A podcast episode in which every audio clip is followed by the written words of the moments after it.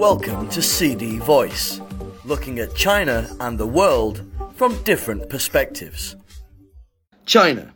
Police in China, Myanmar, bust 11 scam dens. Chinese police and law enforcement in Myanmar bust 11 online fraud dens entrenched in northern Myanmar in a joint operation on Sunday, according to the Ministry of Public Security.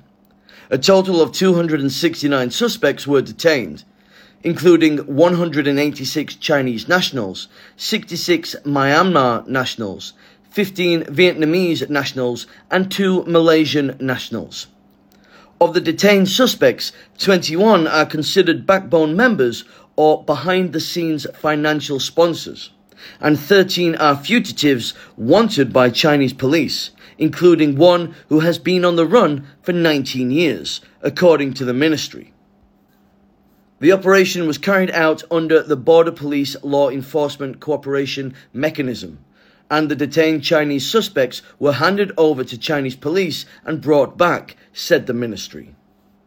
The ministry stated that there has been a high incidence of telecom and online fraud in northern Myanmar targeting Chinese citizens since the beginning of this year. This has led to a series of criminal activities, such as illegal immigration and unlawful detention, which have seriously infringed upon the property security and legitimate rights and interests of Chinese citizens. To counter this situation, the ministry has strengthened the comprehensive analysis of telecom and online fraud in northern Myanmar, including studying the techniques, the fraud dens, and personnel situations.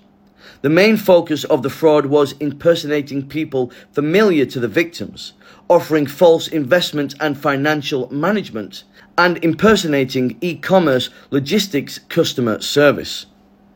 The gathered evidence related to more than 1,100 telecom and online fraud cases nationwide, involving a total amount of 120 million yuan, 16.8 million US dollars, according to the ministry. Based on a thorough understanding of the facts and evidence, the Ministry of Public Security deployed public security organs in Yunnan province to strengthen border law enforcement cooperation. As a result, police in Yunnan's Xishuangbanna Dai Autonomous Prefecture and police in Myanmar successfully dismantled the fraud dens in northern Myanmar.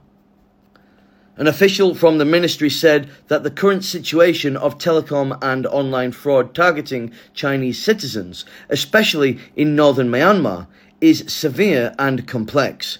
Public security organs will intensify the crackdown and actively work with other departments to improve their effectiveness.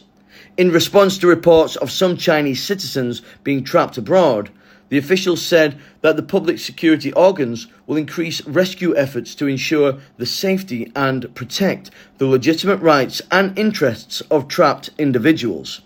For those subjected to illegal detention abroad, Public security organs will strengthen law enforcement cooperation, urging relevant countries and regions to take actions and severely punish the criminals.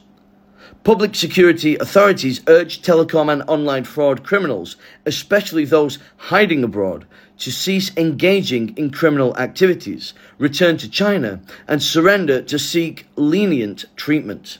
The public is also reminded to be cautious and improve their legal awareness and not be tempted by high paying job offers involving fraudulent activities abroad. From August 23rd to 26th, police in Myanmar handed over 24 suspects involved in online fraud to Chinese police demonstrating the firm determination of both China and Myanmar to combat gambling and fraud crimes, according to the Chinese embassy in Myanmar.